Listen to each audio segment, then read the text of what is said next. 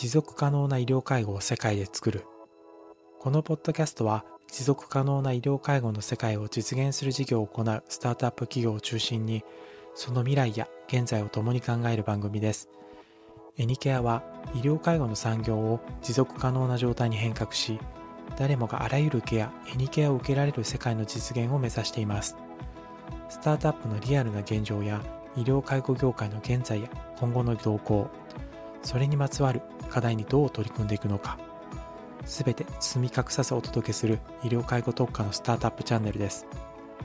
皆さん自身や親御さん親戚に必ず来る医療介護のことについて今日は一緒に考えてみませんか？皆さんにも必ず来る未来を共に考えていきましょう。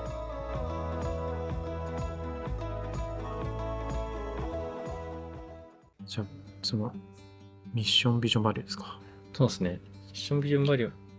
そもそもミッションビジョンバリューも毎毎回覚えられないんですけど何でしたっけ？ミッションはですね、持続可能な医療介護を世界で作る。はいはい。エニケアの？そうですね。ビジョンは、会社の存在価値。そうですね。で、ビジョンはどういう社会を作りたいかはい。っていうことですけど、どんな社会をその会社が作るか。ね、これは誰もがあらゆるケアを受けられる社会を作る。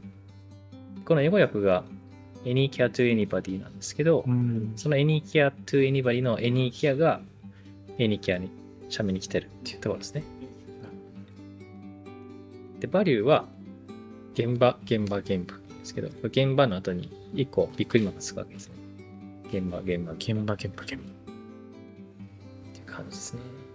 ちょっと聞いていきたいですね。現場現場現場。はい。最初がミッション？そうですね。ミッションですね。存在価値持続可能な医療介護を世界で作る。持続可能な医療介護の世界ですってことは持続可能じゃないってことですねそうですね。まあ、今も結構本当に状況的にそうだな。っ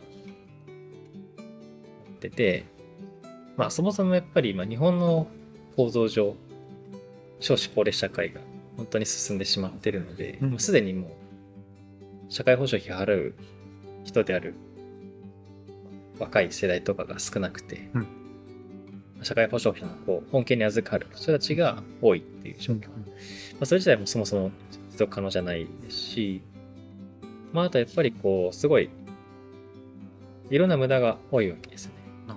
無駄って言うとやっぱりこう、あの、仕事を見つけてしまってもすぐ辞めるっていうような状況があったりとか、はいまあ、よく言われるその紙のペーパーレスがなかなか実現しないみたいな問題とか、はいはい。事務作業あ力れですよね。いまだにファックス文化。そうですね。ファックスとかは多いですね。はい。まあ、ファックス自体が問題かっていうよりは、なんかそこのマインドなのかもしれないですけどね。なんかその業務を効率化しようみたいなマインドだったりとか。で、まあその結果、まあ普通のこう民間企業とかは、まあ、いろいろパソコン導入したりみたいなのいっぱいあると思うんですけど、やっぱそのマインドがまだ、まあやっぱこう平均年齢高いっていうのはありますけど、まだまだ民間企業ほどは少ないっていうのがあるかもしれないですね。うんまあもともとやっぱりまあそういうそのいろんな意味でやっぱりこう職人的な業界ではあるので、うんうんまあ、まずその業務の効率化よりもまずその、まあ、目の前の人のあのケアをしっかりやろうっていうことがやっぱり第一優先としては来るのでまあやっぱこう業務効率化ばっかり別に普段考えてるわけじゃないのでそう。そうそっか。でも基本そこに入る人みんなエモーショナルですもんね。うん。なんかこうそうですね。やっぱり好きな人ですよね。そういう高齢者の方とか、うん。昔なんか遊んでて楽しかったとか。大体聞くと皆さんなんかおじいちゃんおばあちゃん大好きみたいなうんうんうんうん人とか。前もなんかあの坂田さんとあの某病院さんのこう撮影とか行きましたけど、うんうん。その職員さんからポロッとなんかなんか撮影に入るぐらいの大きい声出した、うんうん。そのそその、ま、周りにその利用してる方がいらっしゃった時に、うんうん。ポロッと可愛いねとうんうん。いうところとかあやっぱうんうん。感じ方がね、そうですよね。それそれなんだなうん。みたいな、やっぱなんかこう人が好きっていうのが大前提としてあるなありますよね。なんかこう人への向向き合い方とかがやっぱりなんか違うんですよね。すごい。まあ、そういうねその業界をうん。継続的にしていくっていう、っていうかもう絶対みんな必要ですもんねそうですね必要じゃない人はいないというかそうですねまあなんかそういう、まあ、効率化とかはまあ、効率化をが得意な人がやればよくて、うんまあ本当にこの目の前の人に向き合うっていうことが長けてるっていうのがやっぱり今の現場の人たちうんうんの全体感ではあると思う。みんな聞き手そっちですよね。そうなんです、そうなんです。だからやっぱりなんかこう適材適所で、まあ得意な人、得意なことを得意な人がやればいいので、じゃあ僕たちはもともと別にそういうその医療とか介護の業界から発生してるわけじゃないので、じゃあ僕たちはまあそういうプロの、業界のプロの人たちを応援する側に回ろうっていう、そこだけの話ですね。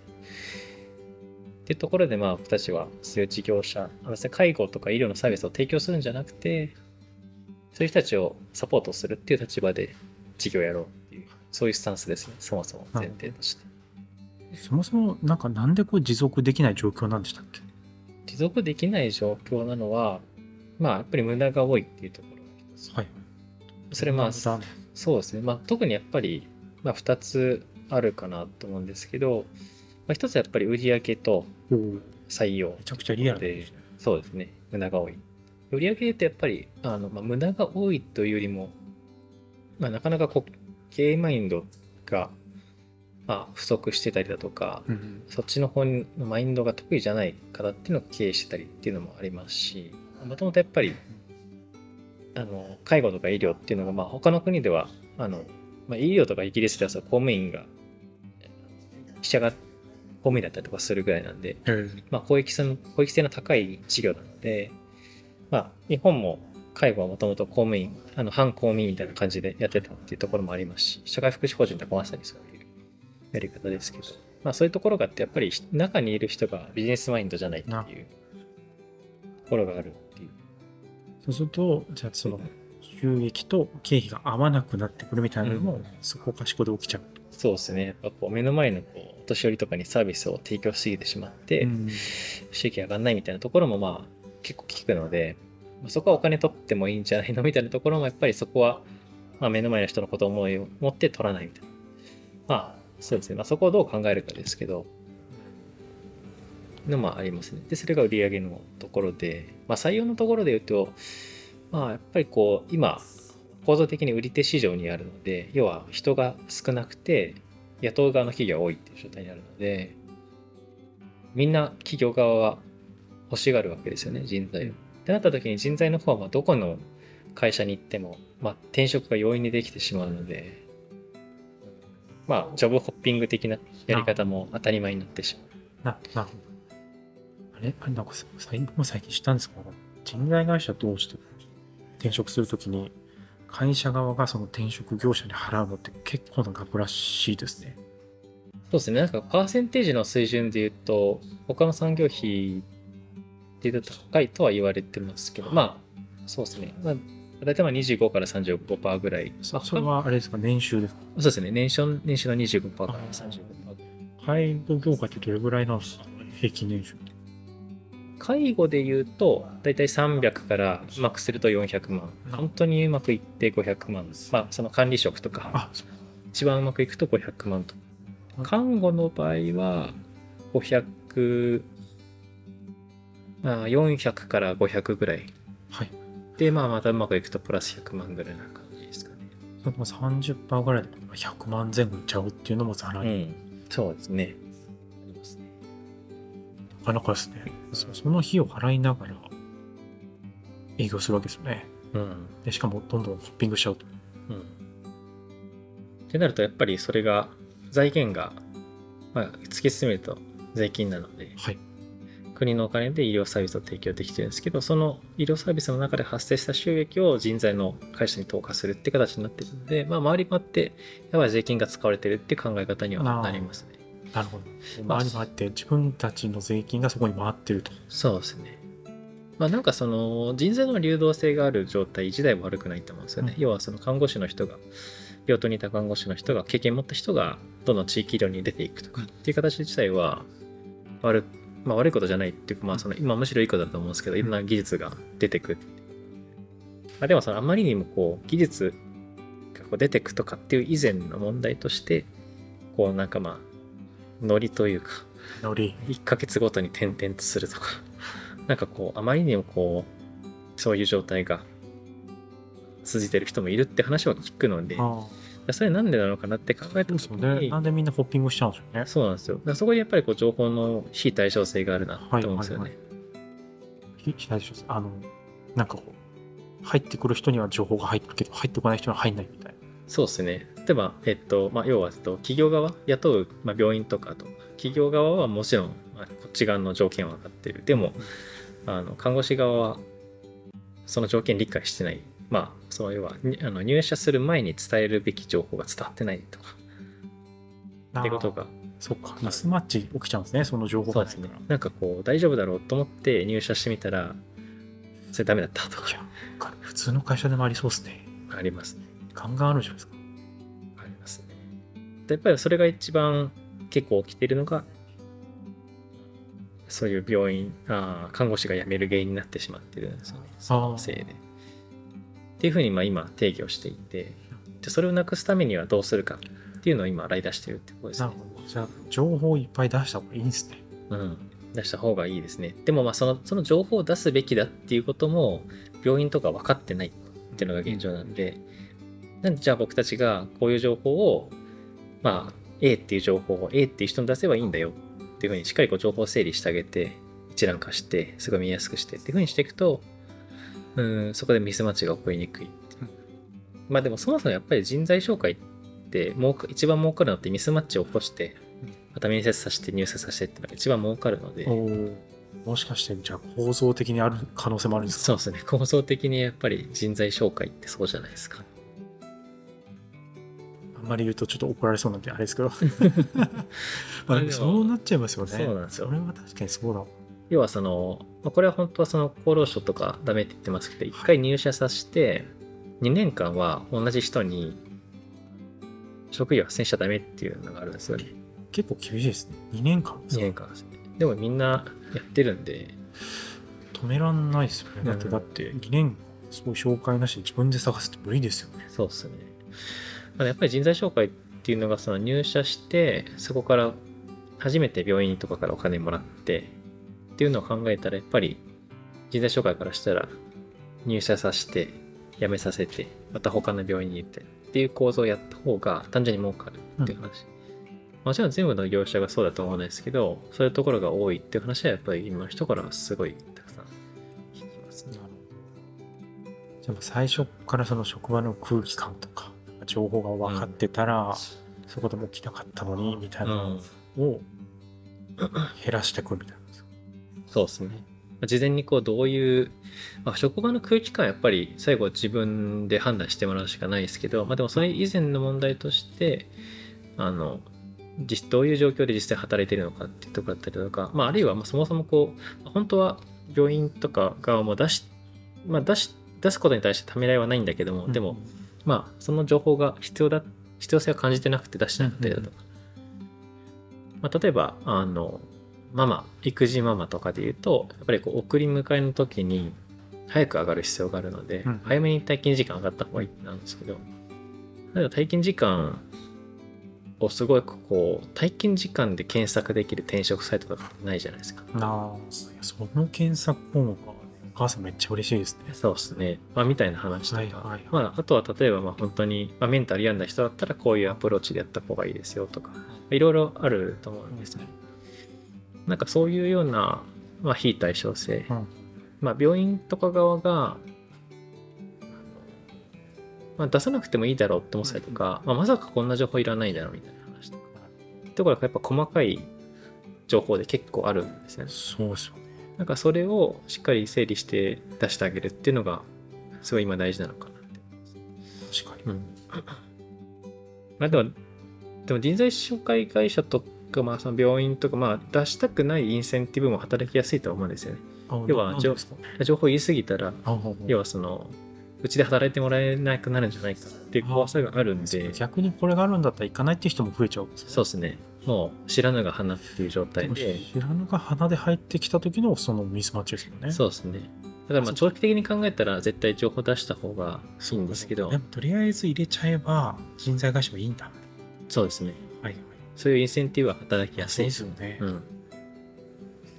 で、入ったら入ったで、まあその、ね、面接した人のせいってことにしちゃえば、なるそれは別に人材障害会社は泥をかぶらないというか。なるほど。見抜けなかったその担当があってそういう話なんですねそうですまあ最後はやっぱりこう面接した人とうん求職者、面接担当と求職者の合意のもとで入社するっていう前提なんで現場の管理者大変ですねうんそうですねまあでもその現場で担当する人もやっぱり例えば病院だったら看護師とかもともと看護をやってた看護部長だったりとかするんなでであの分かんないんですよね。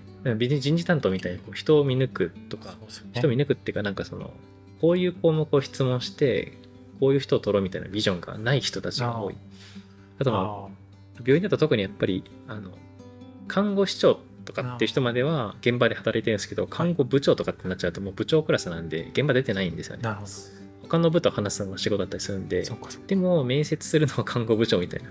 でね。看護部長最後偉い人出てきてそうなんですよ。私看護部長好きだと思って診察で面接してで入ってみたら看護部長現場になって。て一切関わりないってそうなんですよ。でその看護部長の下にいる看護師とにいじめられるみたいな話もあったりとか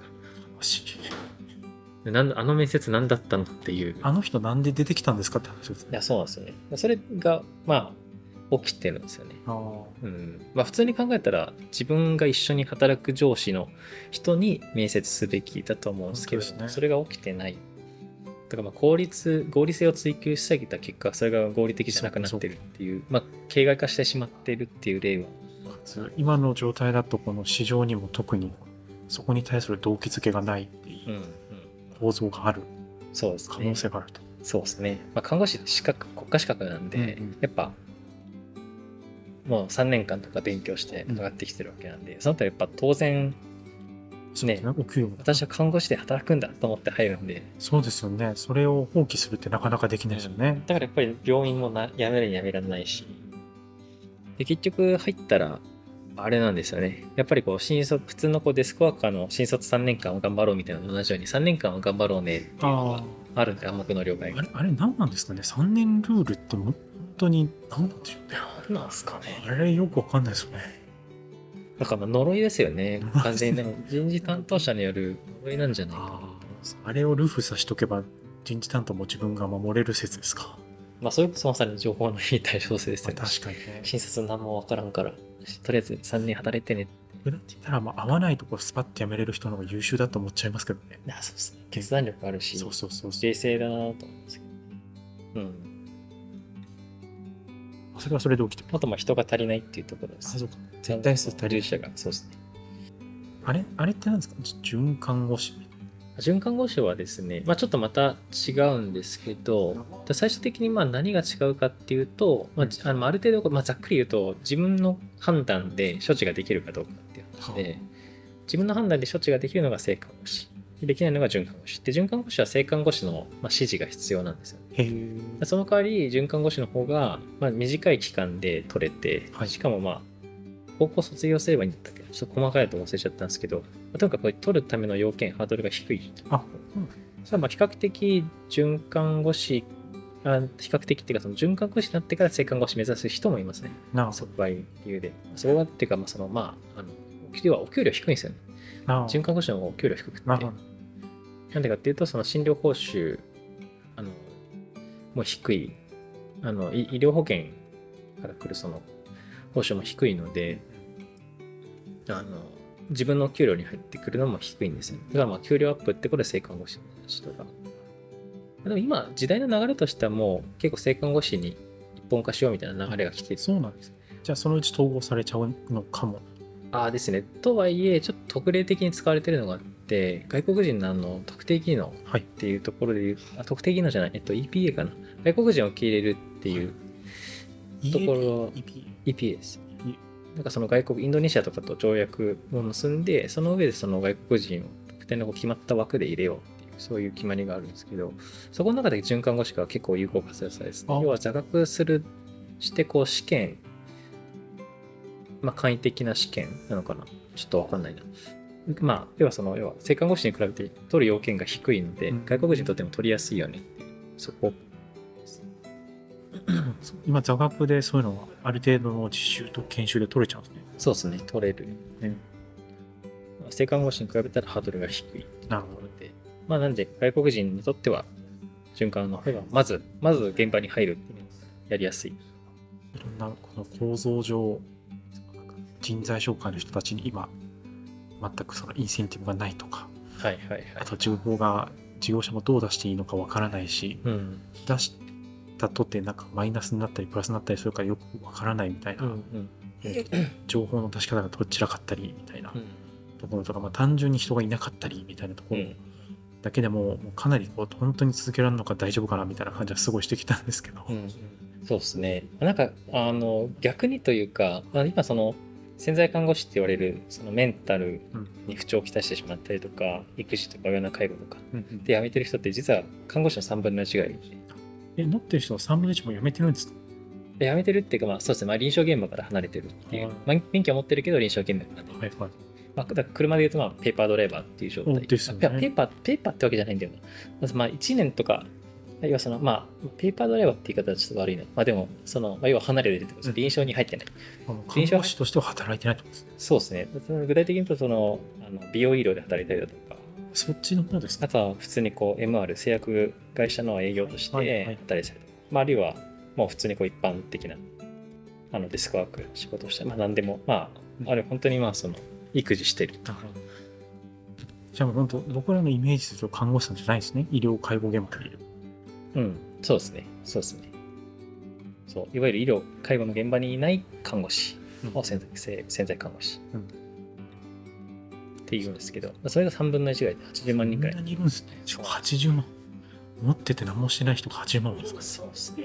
まあ、その、なんだろう、臨床に行きたくなくて潜在になってる人は、それもいいと思うんですけど。あまあまあそれはね。でも、なりたいのに潜在、潜在、臨床行きたいのにできてないって人一番こう悔しいというか、その人にとっても悔しいし、日本にとってもすごいこうもったいない機会がね。だからそこのその働きたいけど働けないっていう人をなんとかしたいっていうのが一番ありますね。ああまずそこからってことですね。うん。フルで働きたいと思う人を働けてる状態にすればある程度は、そうですね。ね。やっぱこう今人材不足って言われてるところがうん。治る。どれぐらいいるんですかそれって？あ、なんで、えっと、3分の1、80万人ぐらい。80万のうちで働きたいと思って働けてない人ってどれぐらいですか？それはデータではないんですけど、結構いると思う。調べられないですよね。そうですね。まあでもやっぱりこう、勉学校で勉強していってるぐらいなんで、相当数いるんじゃないかなモ。チベーションは基本めちゃくちゃあるからそれ、まあね、3年間も頑張ってそうですね。試験だもちゃんと勉強して試験通ってるわけそうなんですよ。でもやっぱりあとそうグラフで見ると分かりやすいんですけど出産とかあと育児とかあと親の介護とかのタイミングだと一気に潜在率がグワッて上がるんですよね。でもまたそこから戻ると潜在率下がるっていうのがあるのでなるほどそそでれ戻ってるんですよね。戻っと子供育児の忙しい期間が終わったら戻るってことをしてるんですよ。じゃあじゃあ20後半30代ぐらいまでも忙しくてうん、40から徐々に戻るみたいなそうですね。やっぱ話聞いてると、やっぱ看護師やりたいって人は多いんですよね。育児中でも看護師やりたいって人。なんでかっていうと、国家資格持ってるから、それ生かして働きたいとか、まああるいはブランクあったらそれはそれで技術が衰えちゃうので、あの、働き続けたいっていう看護師として働き続けたい。でも子供の育児があるからどうしても働けない。だからしょうがなくその他のデスクワークしたりとか。はいでそうそう。で、結局なんだろう、技術衰えちゃって、うんうん衰えてるから、またさらに病棟戻れなくなっちゃうとか。技術職ですね、そうですね。まあ、ちょっと怖いですよねそうんなか10年ぶりに注射とかでちょっとなんかそうそうそう。なんか大丈夫かなみたいなやっぱその10年とかじゃ1年とかでやっぱり結構そうですよね自分あのねご自身でこう自信なくすっていう人もいるんですよね。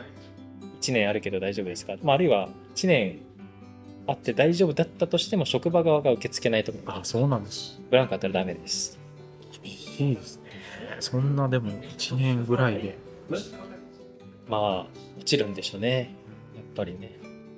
まあ、即戦力が欲しいしその教育にかけてる時間も業まあ受け入れ側にもないみたいなところでいくと、どんどんどんどんこう負のスパイラルというかそうですね。止まんないですよね。まあ本来的には本来的にはそもそも人足りないのでブランクあったとしても受け入れるっていうのが社会全体で考えたら正解なんですけど、あまあでもなんか、っていうんですかね。結構、短視眼的になりがちではありますよね。うんそういう時って、採用って。いやーまあでも業者さんの気持ちもわかりますけどね。その気持ちは。でも、長い目で見たら絶対そうですよね。うんまずそそんなあたりが持続可能じゃないなっていうところ視点のところですかね。そうですね、ななんでそれをなんとかしようっていうのがこの会社のミッションと存在意義、そうですねビジョンですねビジョンですね、はい、ビジョンはどういう社会を作りたいのか。えー誰もがあらゆるケアを受けられる社会を作る。英語で言うと、any care to anybody ですね。Any care to anybody 略してそうですね。そうですね。まあ、これビジョンは本当にミッションとつながってはいるんですけど、まあ、あの、持続可能な社会を作る。で、その結果として、誰もがあらゆるケアを受けられる社会を作るっていうことですね。要は、あの、なあなあ医療従事者、まあ、僕たちの場合は特に人材に光を当ててるので人がいないと、まあ、仮にお金があったとしてもケアを受けられない人がいるよううんまあ、ケアっていうと具体的に言うと医療の処置とか、まあ介助介護の介助とか、うん。っていうことを受けられない人がいる。お金が仮にあったとしても人がいないとやる人がいないとしょうがないよねっていう話になって、なんかなんでそこの人不足のところをなんとか僕たちが母数を増やそう。っこれまでの結構そう人材紹介とか転職サイトっていうのはそう一個一個の事業所ベースで考えてじゃあここの事業所本来は10人いるべきだけど今9人です。だから1人足しましょうねっていうそういう考え方だったんですけど、まあ、でも本質的に大事なのって別にそこじゃなくって、まあ、仮に10人のところがあ9人になったら10人になっても1人増えたとしても他のところから1人減ってるわけなんで、うんじゃあそれどうするのって確話でかに相和が変わってない。そうですよ。中で動いてるだけで足りてないので、じゃあそのもともとその母数自体を増やした方、増やすことが本当に必要なんじゃないのっていうのがアプローチなるほど。ですよね。なんでその母数を増やすためにどうすればいいかって考えたら、まあ、さっき、えっと、話したみたいな、えっと、まあ、メンタルの不調とか、育児とか、あと親の介護とか、まあ、そういう理由で辞めざるを得ない人が辞めちゃってる。でもそうじゃなくて、まあ、そういった、まあ、家庭とか、あるいはご自身の中で課題で抱えてても、しっかり働けるっていう環境を、まあ、こちらがまあ準備したりとか、あるいはお勧めしてあげるっていう。それによって、あの、母数、減ってしまった数、減ってしまったこう臨床の看護師を現場に戻ってもらって、うん人材の募集、母数自体をそもそも増やせるんじゃないかそういう考。なるほど。本当になってる人の相和を増やしていくみたいそうですね。な。3分の1の方の中でうん戻れるんだったら戻りたいって人がこう増えていくみたいな。そうですね。で、看護師ってもう、医療、日本の医療従事者は400万人超いるんですけど、400万人ぐらいですけど。その半過半数がもう看護師なんですよね。で、その過半数の3分の1が抜けちゃってるって状態なので、はいはい。まあ、要は、その3分の1の抜けちゃった80万人とかでさえも潜在看護師ですけど、が、まあもし仮に全員戻ったとしたら、今のその医療介護で不足って言われてる問題って全部解決するんじゃないかっていうそういうところです。で、なんでかというと、まあ、看まあ、そうですね、看護師って、まあ、医療だけじゃなくて、まあ、実はもう介普通にまあ介助ももちろんできますし、はいはい。まあ、いろんな問題があるんですけど、まあ、いろんな可能性が看護師ってすごい実はあって、うん単純にこう、療あの看護師の仕事って2つあるって言われてるんですよね。うん療養所の世話と診療の補助って言われてるんですけど、うん今のその看護師の仕事って、そのまあ診療の補助、療養所の世話っていうだけじゃなくて、やっぱりこう、一人一人がどういう生活をしたいのかっていうのを実現するみたいなのうんが結構重んじられてる。まあ、本来こう言われてる姿よりもどんどんこう可能性が広がってたりとか、うんやるべき役割が広がってたりとかうんするので、なんかそういう意味で看護師ってやっぱり一番こうドクターを除いた中で一番こう可能性がある。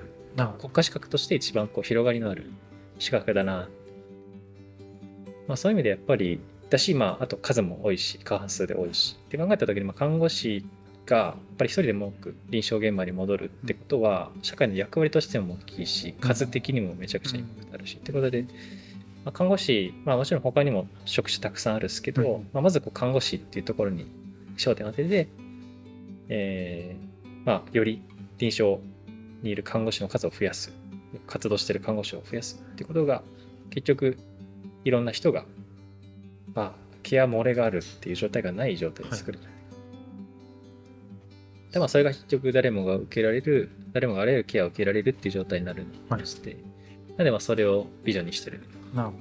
それをやることによって持続可能な医療介護そうですねが成り立つと。そうですねところですねなるほどですね。まあ次バリューそうですね。それがどんな価値を生み出すんだ。そうですね。生み出す価値、会社の生み出す価値っていうところで言うと、まあ現場、現場、現場って書いてるんですけど、現現場。まあ現場を重視しましょうっていうところですね。はいはいまあ要は、えっと、まあ、えっと、ミッションのところでも話したんですけど、まあ、ミッションとかビジョンとかでも話したんですけど、まあ、今、本当に大事なのっていうのは、その人を単純にこう A 病院から B 病院に移すってことじゃなくって、そもそもこう看護師の活動してる看護師の数を増やすっていうことにあるのでなんかそこの視点ってやっぱりこう現場に入って人の人と話したりだ働いてる人と話さないとやっぱり出てこなかったなってすごい思ってて、まあ、それだけじゃなくてやっぱり本当に今の看護師さんが辞める理由ってなんだっけ？みたいなところとか、うん。まあ、インターネット調べたらたくさん出てくるんですけど、う。んでも実際聞かないとつかめない一時情報ってめっちゃある。例えばなんか夜出回らないのどどんなのがあるんですか？あやっぱりその抜けた看護師さんがこう臨床に復帰するためにはどういう情報があったらいいんですか？みたいなところとか。確かに。一個一個こうサービスまあ僕たちのサービスがあることによって潜在看護師になったけど臨床で働きたい人が実際に臨床に戻れるっていう社会を実現したいのでそうですよね。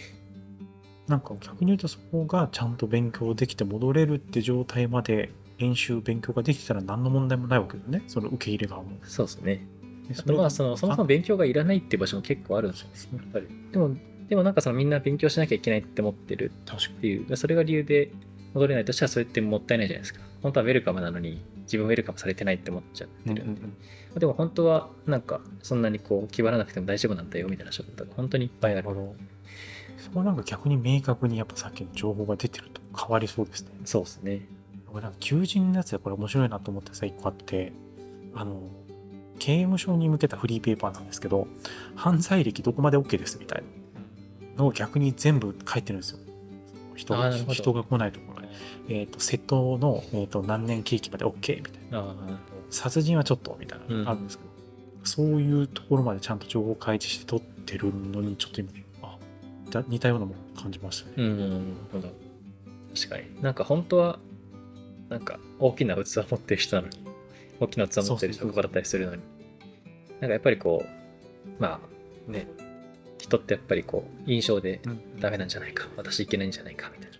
し逆にそれ OK って言ってくれてる企業さんだったら行きたいと思いますもんね。そうですね。ね。それだけこう自分をウェルカムしてくれるならまあなんか心が広い。